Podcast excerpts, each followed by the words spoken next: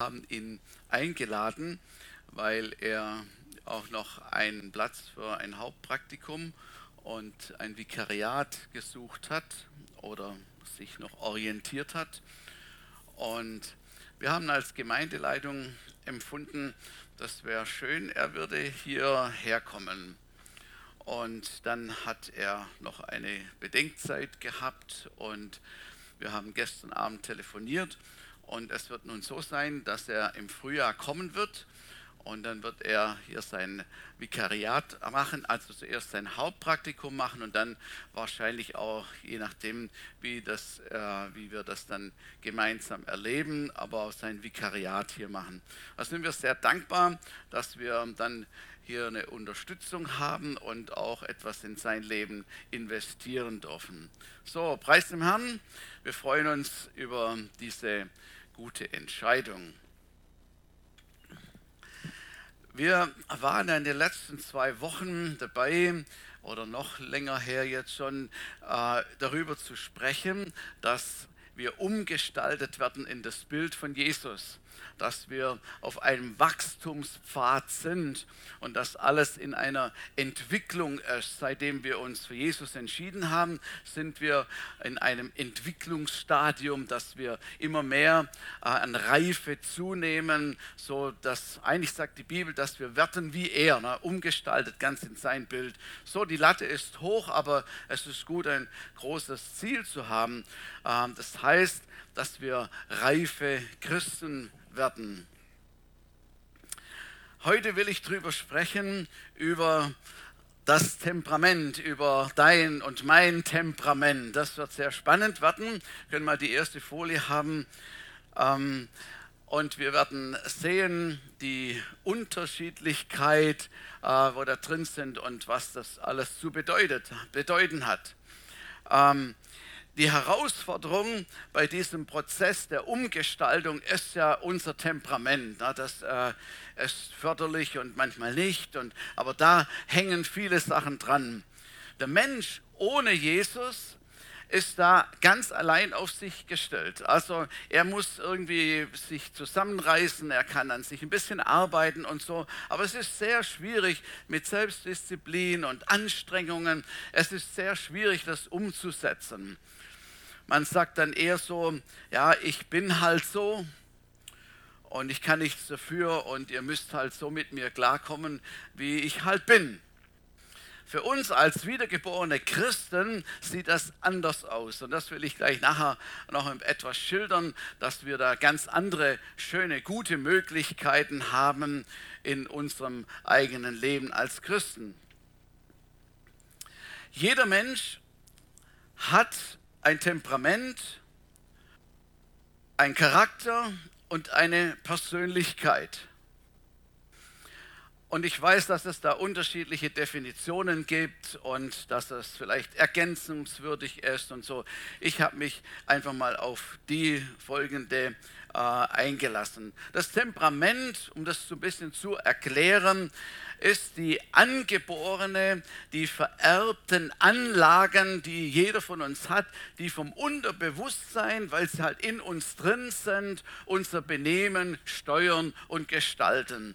Einfach, weil es so in uns drin ist, weil wir das so mitbekommen haben. Dann der Charakter.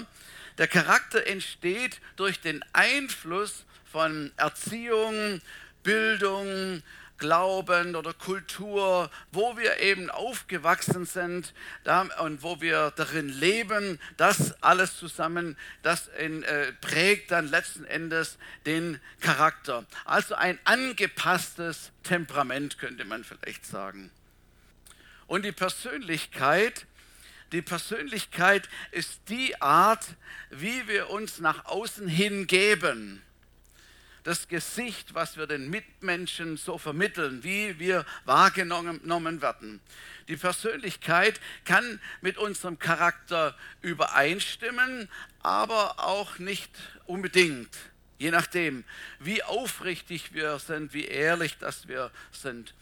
Ganz oft passen wir uns der Gesellschaft an, müssen wir uns der Gesellschaft anpassen, um vielleicht Vorteile zu erzielen oder um nicht anzuecken, um nicht aufzufallen oder um beliebt zu sein und was noch verschiedene andere Gründe, dass man sich eher hinter einer Fassade sozusagen versteckt und so äh, unsere Persönlichkeit dann eben so zutage tritt, so wahrgenommen wird. Der griechische Arzt und Philosoph Hippokrates, der hat vier Grundtypen des, des, des Temperamentes gelehrt. Und wahrscheinlich äh, kennt ihr das und habt das auch schon gehört. Und äh, dann ist eine gute Wiederholung, aber vielleicht auch nicht. Da können wir ähm, also das sind die vier verschiedene, ähm, die vier verschiedenen Temperamente. Der, der Sanguiniker, äh, ein, eine Barriere kommt, ein Hindernis kommt und der sagt, Wuh, da kann ich mal drüber springen, äh, kein Problem. Der Choleriker sagt, wow, ein Hindernis, so ist wieder etwas im Weg und, und guckt, dass er das irgendwie wegbekommt. Dann ist der Melancholiker, sagt, oh, ein Hindernis. Was machen wir bloß mit dem Hindernis? Und überlegt und macht hin und her. Und der Phlegmatiker, er sagt, hm, ein Hindernis, ich glaube, das ist nicht der richtige Weg. Ich gehe lieber wieder zurück.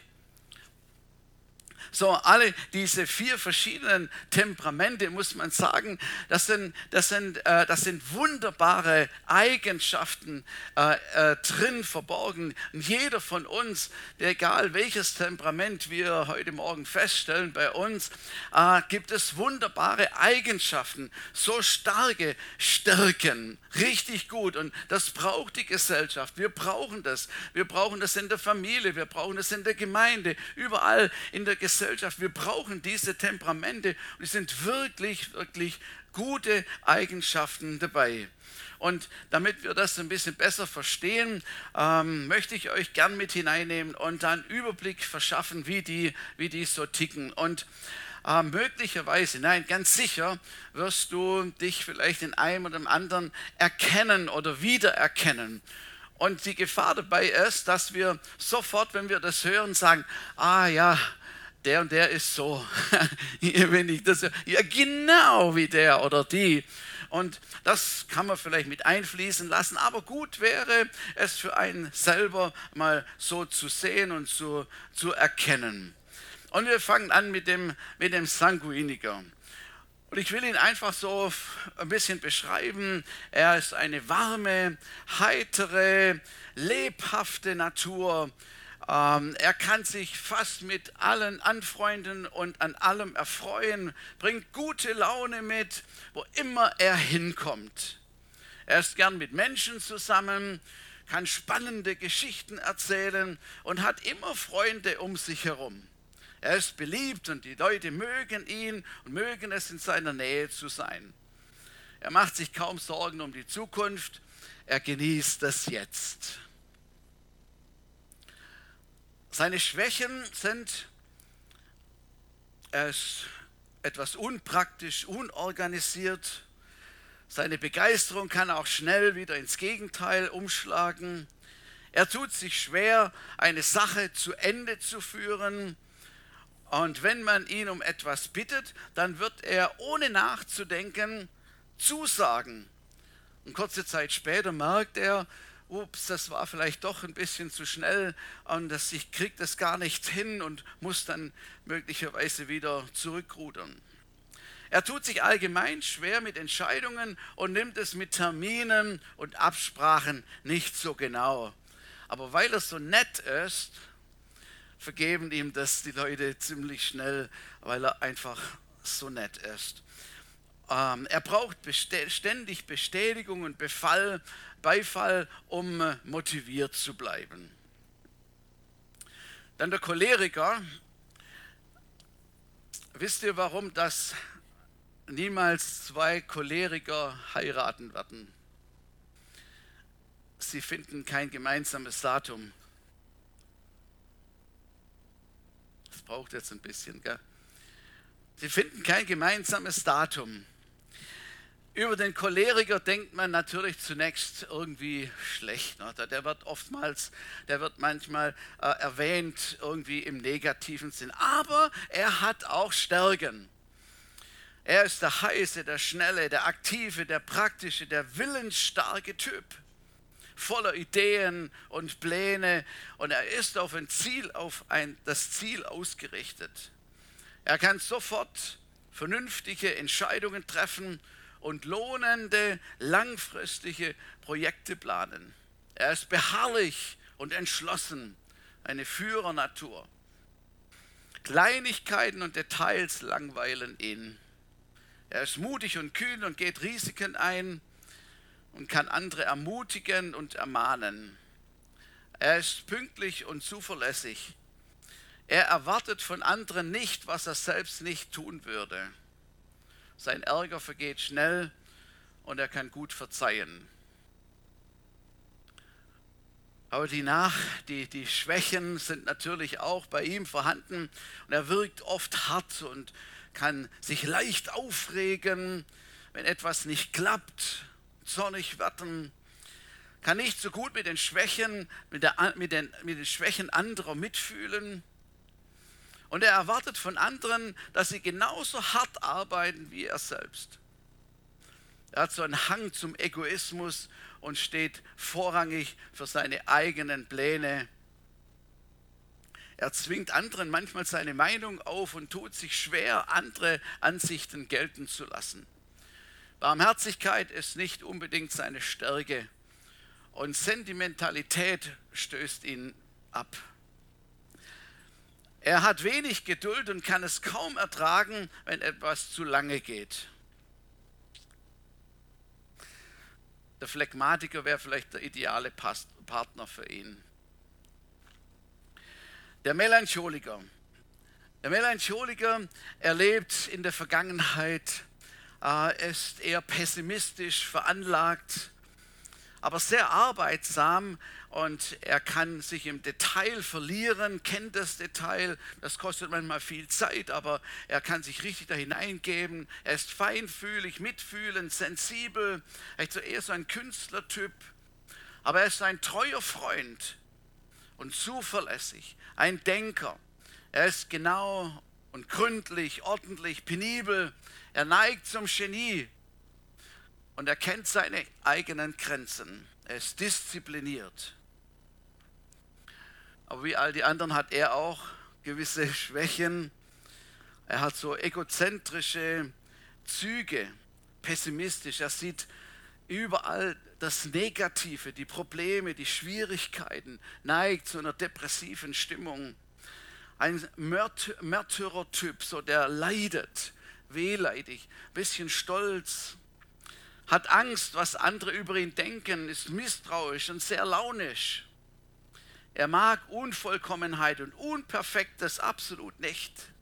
Er ist nachtragend, eher rachsüchtig. Er tut sich schwer zu vergeben. Es ist nicht so leicht, mit ihm auszukommen. Und dann noch den Phlegmatiker, seine Stärken. Äh, ein ruhiger Typ, gemütlich. Man kann gut mit ihm auskommen. Ähm, er kann, nicht, kann man nicht aus der Ruhe bringen. Er regt sich nicht auf, hat seine Gefühle total unter Kontrolle und man kann mit ihm praktisch nicht streiten. Er ist ausgeglichen, witzig, kann Leute zum Lachen bringen, stabil und geradlinig, gutmütig und gibt nur Rat, wenn er gefragt wird. Er ist ordentlich und tüchtig, ein zuverlässiger Arbeiter. So, er hat auch ein paar Schwächen.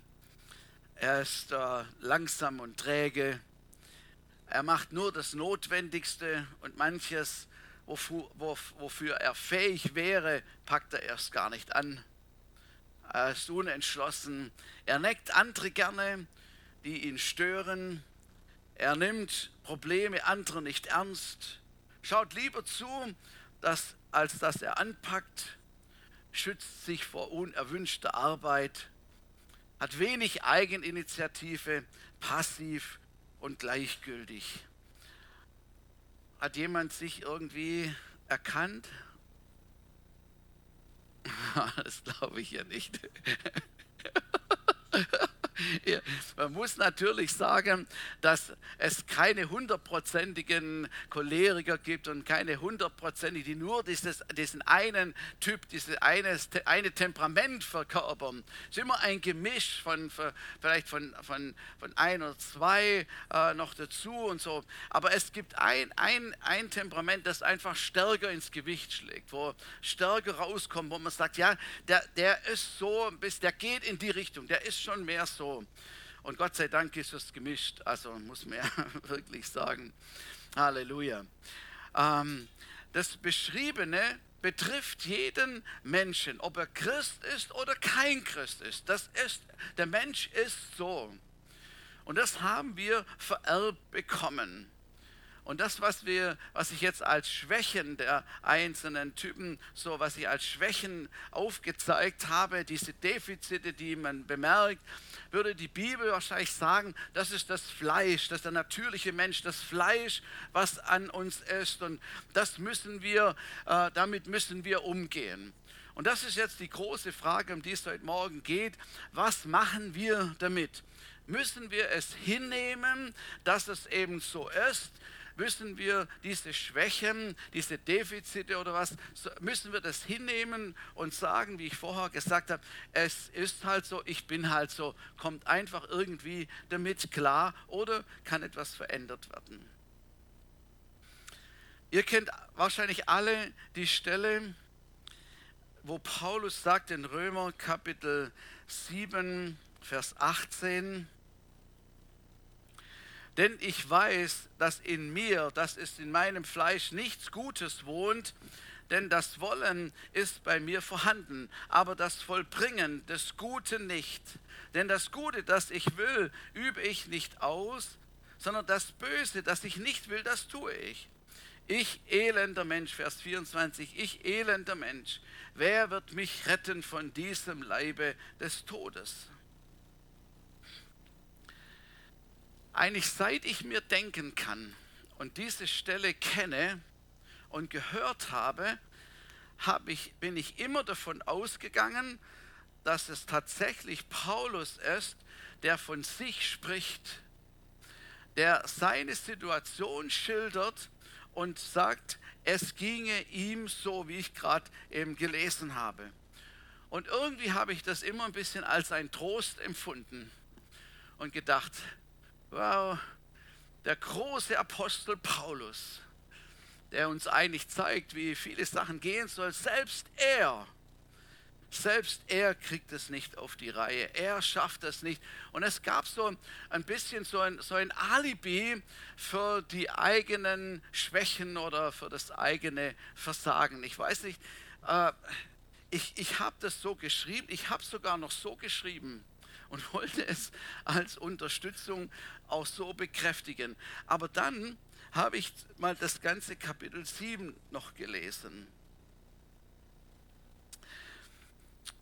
Und ich lese mal von Vers 14 an noch, Kapitel 7, Vers 14. Denn wir wissen, dass das Gesetz geistlich ist. Ich aber bin fleischlich unter die Sünde verkauft. Denn was ich vollbringe, erkenne ich nicht. Denn nicht, was ich will, das tue ich, sondern was ich hasse, das übe ich aus. Wenn ich aber das, was ich nicht will, ausübe, so stimme ich dem Gesetz bei, dass es gut ist. Nun aber vollbringe nicht mehr ich es, sondern die in mir wohnende Sünde und jetzt kommen wieder diese zwei Verse. Denn ich weiß, dass in mir, das ist in meinem Fleisch, nichts Gutes wohnt. Denn das Wollen ist bei mir vorhanden, aber das Vollbringen des Guten nicht. Denn das Gute, das ich will, übe ich nicht aus, sondern das Böse, das ich nicht will, das tue ich. Und als ich das gelesen habe und die Verse davor und danach, da musste ich sagen, Paulus, du bist ja in einer erbärmlichen Lage. es ist ja fürchterlich, dein Zustand. Er ist ja fürchterlich, wie es dir geht. Ich bin fleischlich, an die Sünde verkauft. Das heißt, die herrscht uneingeschränkt über ihn. Was ich nicht will, das tue ich. Was ich hasse, das übe ich aus. Die in mir wohnende Sünde ist es, die mich steuert, regiert und mich bestimmt. Böses, also Böses, was ich nicht will, übe ich aus.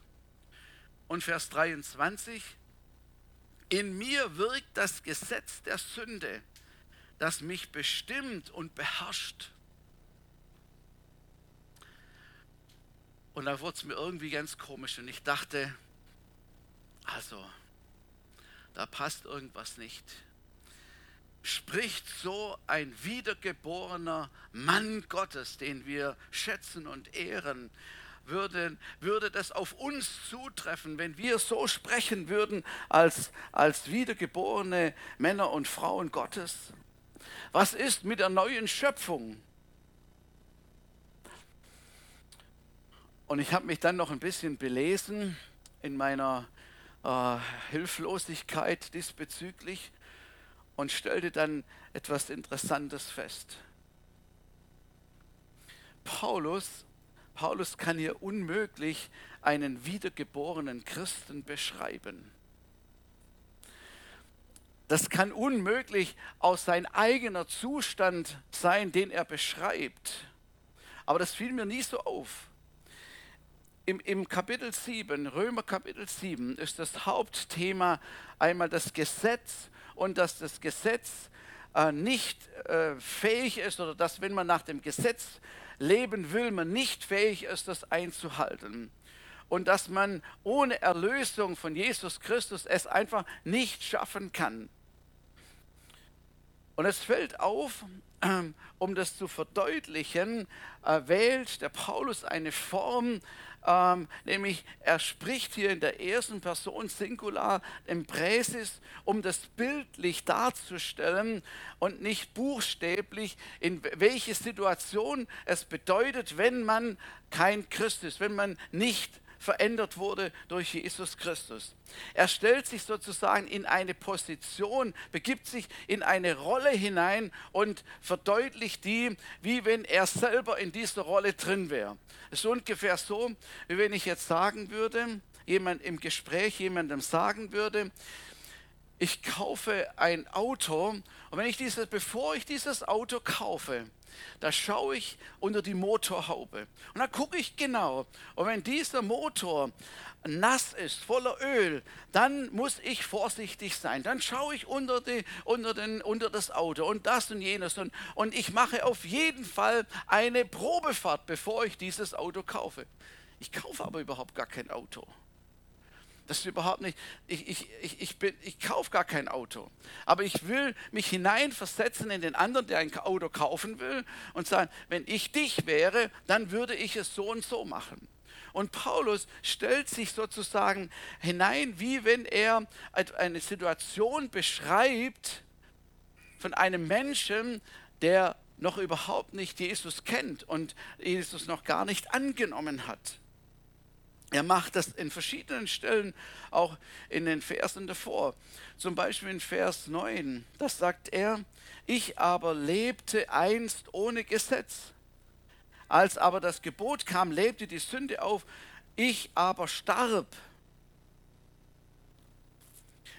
So, Paulus lebte überhaupt gar nicht in dieser Zeit und er starb auch nicht. Wieder ist es bildlich, dass er sich hineinversetzt und um das zu verdeutlichen, äh, was er mit dem Gesetz ihr sagen will.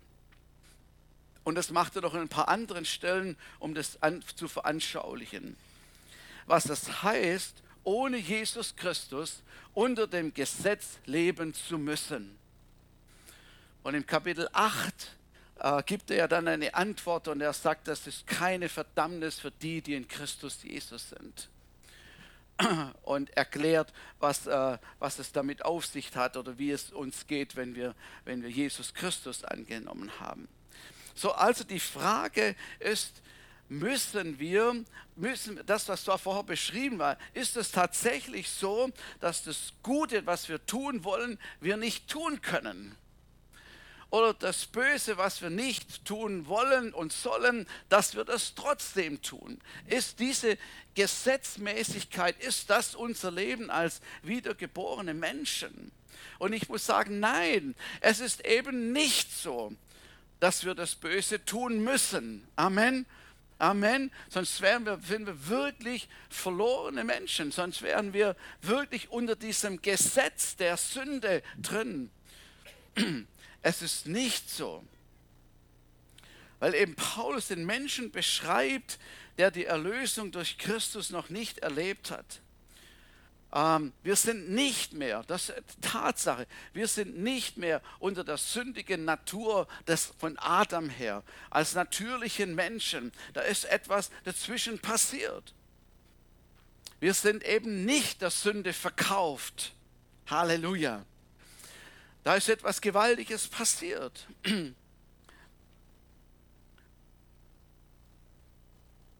In Kapitel 6 schreibt der gleiche Paulus, Kapitel 6, Vers 2, wir, die wir der Sünde gestorben sind, wir werden, wie werden wir noch in ihr leben? Vorher sagt er, dass die Sünde, die in ihm wohnende Sünde regiert. Und hier sagt er, sagt er von einem Christen, von einem wiedergeborenen Menschen, dass er der Sünde gestorben ist. Völlig gerade das Gegenteil. Oder was wir immer bei der Taufe äh, äh, lesen und erinnert werden in Kapitel 6, Vers 6. Da wir dies erkennen, dass unser alter Mensch mitgekreuzigt worden ist, damit der Leib der Sünde abgetan sein soll, dass wir der Sünde nicht mehr dienen. Denn wer gestorben ist, ist freigesprochen von der Sünde. Wenn aber mit, wenn wir aber mit Christus gestorben sind, so glauben wir, dass wir auch mit ihm leben werden. Versteht ihr, Paulus will etwas deutlich machen, etwas Gewaltiges, was passiert ist. Nämlich einmal der natürliche Mensch, der ohne Gott lebt, er ist unter diesem Gesetz. Er kann durch das Gesetz vielleicht noch herausfinden, was falsch ist und was richtig ist. Aber dass die Gesetzmäßigkeit eben zu sündigen ist in ihm und wird ihn äh, letztendlich bestimmen. Und dann macht er den Unterschied, was passiert ist, als wir nämlich Jesus Christus angenommen haben, als er uns zu neuen Menschen gemacht hat. Wir sind eine neue Schöpfung, etwas Neues hat begonnen. Wir sind in diesem Prozess, ne? in diesem Prozess der Erneuerung. Die Gesetzmäßigkeit, dass wir unsere Schwächen, die unser Temperament hergibt oder halt beinhaltet, die müssen wir nicht ausleben zwangsläufig, weil Jesus diese Gesetzmäßigkeit durch sein Blut am Kreuz durchbrochen hat. Und deswegen sind wir besser dran als andere. Ähm, wenn ein Ungläubiger, der diese, diese Erfahrung nicht gemacht hat, muss zu Recht rufen, ich elender Mensch, wer wird mich erretten? Ich krieg's nicht hin. Ich krieg's einfach nicht hin. Aber wir sind Errettete. Halleluja. Wir haben Jesus Christus in unser Leben aufgenommen. Wir haben erlebt, dass er unsere Schuld vergeben hat und uns befreit hat von dem. Und so muss, so muss der Choleriker nicht zwangsweise wegen jedem Dreck ausrasten und um sich schlagen. Also ihr werdet ja schon wissen, dass ich vielleicht mehr in diese Rubrik da hier rein also nicht hundertprozentig, aber schon. Und ich muss wirklich sagen, also in meinen jungen Jahren, ähm, da war das sehr stark ausgeprägt, sehr stark ausgeprägt. Was immer, wenn mir was in die Quere kam oder wenn, wenn was nicht geklappt hätte, das hätte mich zur Verzweiflung bringen können. da könnte auch schon mal ein Schrei durch den Bau gehen und so. Ähm, und da, und da, da brauchte ich schon viel Heiligen Geist und, und ein paar Menschen, ähm, mir zu helfen, dass, dass ich dem nicht 100% ergeben sein muss. Und wir, auch wir Christen, wir sind oftmals schnell dabei und sagen, ja, wir ticken halt so, ich tick halt so. musst du halt klarkommen damit. Das ist halt meine Schwäche. Und fast noch ein bisschen Hauch von Stolz erklären wir, was unsere Schwäche ist. Und weil es unsere Schwäche ist, deshalb müsst ihr das einfach akzeptieren. Und da hat es natürlich der, der Sanguiniker ne, äh, leicht, weil er strahlt dich so an, dass du am Ende denkst, ja, so schlimm war es eigentlich gar nicht. Also, ja, äh, lassen wir ihn doch in Ruhe. Der Phlegmatiker kann sich in Jesu Namen von seinem Sofa erheben und anpacken oder in Gottesdienst gehen oder was auch immer. Und wenn sein Gefühl und seine, sein innerer Zustand etwas völlig anderes sagt und sagt, ja, oh, wir haben heute gar keinen Bock, irgendwas so zu machen. Man kann es mit der Kraft Gottes überwinden. Wir sind neue Menschen. Und als wir uns für Jesus entschieden haben, da will ich nächsten Sonntag äh, noch näher drauf eingehen, als wir uns für Jesus Christus entschieden haben, ist sein Heiliger Geist bei uns, in unseren Geist eingezogen, in unser Herz, in unser Leben. Seither wohnt der Heilige Geist in uns, der gute Heilige Geist, der immer weiß, wie es richtig ist und wie es nicht richtig ist, der uns leiden will, der uns führen will. Und das macht den Unterschied. Die Bibel sagt, dass wir nicht dem Teufel Raum geben sollen, sondern dass wir dem Heiligen Geist Raum geben sollen. Und je mehr Raum der Heilige Geist hat, desto mehr werden wir umgestaltet in das Bild von Jesus und können unsere Schwächen, unsere Defizite, die wir, die wir halt in unserem Temperament mitbringen, überwinden. Also wenn es mal 100% klappt, dann haben wir das, die Vollkommenheit erreicht. Und äh, dann wird aber wahrscheinlich schon der Herr Jesus wiedergekommen sein. Aber wir sind auf diesem Weg dahin und ich möchte uns einladen, dass wir das anpacken, dass wir, äh, dass wir das ernst nehmen und dass wir dass wir realisieren, ja, das, das, das sind meine Schwierigkeiten, das sind meine Herausforderungen, aber ich will sie anpacken mit der Kraft von Jesus, der Kraft des Heiligen Geistes. Und ich habe selber so viele Menschen erleben dürfen, die sich so verändert haben, die der Herr so verändert hat, die am Anfang so waren und habe Zeugnisse davon gehört, wie, wie, wie, wie Gott Menschen verändert hat, in ihren Schwächen das umgestaltet hat und nachher wirkliche Männer und Frauen Gottes geworden sind. Und das kann eben nur der Herr. Das ist das Langlebigste. Alles andere sind vielleicht schon auch Versuche, und vielleicht klappt es auch hin und wieder, aber mit Gott und mit seiner Hilfe wird es einfach leichter gehen. So nochmal, Paulus, Paulus, er beschreibt die Lage des alten Menschen, so aussichtslos, geknechtet unter der Sünde, eigentlich keine Chance, nur noch zu rufen, ich elender Mensch. Und dann kam Jesus und er hat uns befreit. Er hat uns befreit, geheilt, auch all die, die Enttäuschungen und Sachen, die auch mit zusammenhingen, die wir durch unser Temperament ja auch manchmal erlebt haben, was wir zerstört haben, was wir kaputt gemacht haben an Beziehungen, was wir an Resonanz erlebt haben, weil wir so und so waren. All die Dinge sind ja in unserem Leben, die, die, die leben ja bei uns mit. Und auch das ist, und das finde ich so gut, auch nicht fest zementiert für das Ende unseres Lebens, sondern der Herr, können wir die letzte Folie noch, sondern der Herr ist derjenige, der uns frei machen kann und frei machen will. Und ich finde, das ist das Erstaunlichste von allem, dass Menschen frei werden, heil werden in ihrer Seele. Heil werden in ihrer Seele, was, was manchmal so schwierig ist und vielleicht jahrelange Therapie braucht, aber Jesus kann heilen. Ich habe vor kurzem haben wir, äh, haben wir etwas gelesen, ich glaube es war in, in, in, einer, ähm, in einer Andacht drin, da ging es um, um Alkoholiker. eine ganze Familie, die Alkoholproblem hatte, wirklich volle Kanne süchtig war.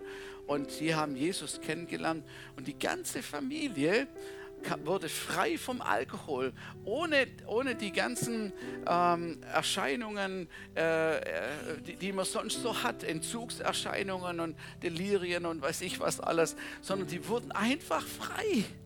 Da habe ich gedacht, das kann doch niemand. Das kann doch nur Gott machen. Und so kann der Herr auch eine wunde Seele heil machen. Eine zerstörte Seele, die, die gelitten hat, vielleicht unter den Schwächen eines anderen Charakters oder Temperaments, wo im gleichen Haushalt oder in der Familie oder sonst irgendwo, wo man dann eben die Sachen abbekommen hat. Ich finde es so gut, dass für den Herrn nichts zu schwierig ist. Und wenn er seine heilende Hand drauflegt, dann fließen manchmal Tränen und, und, und, und, und der ganze Schmerz wird rausgeschwemmt. Und du denkst, was passiert gerade, was passiert gerade? Aber der Herr ist dabei, Menschen zu heilen, zu berühren, die Seele wieder gesund zu machen und eine Wende zu schaffen in dem Leben. Weil ich glaube so sehr, glaube so sehr, dass dass der Mensch nicht bleiben muss, wie er ist und in dem einfach sich zufrieden geben muss, sondern dass unser mächtiger Herr mit seiner Heilungskraft hineinkommt.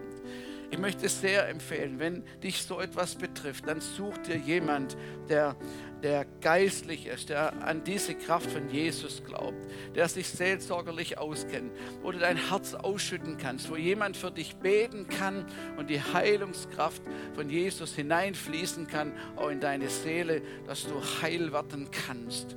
Das ist, was Jesus in uns und durch uns schaffen will. Halleluja. Er befreit, er heilt uns. Wir können das Gute tun wir müssen der Sünde nicht dienen. Das sagt der Paulus so raus. Wir müssen das, wir sind nicht Sklaven von dem.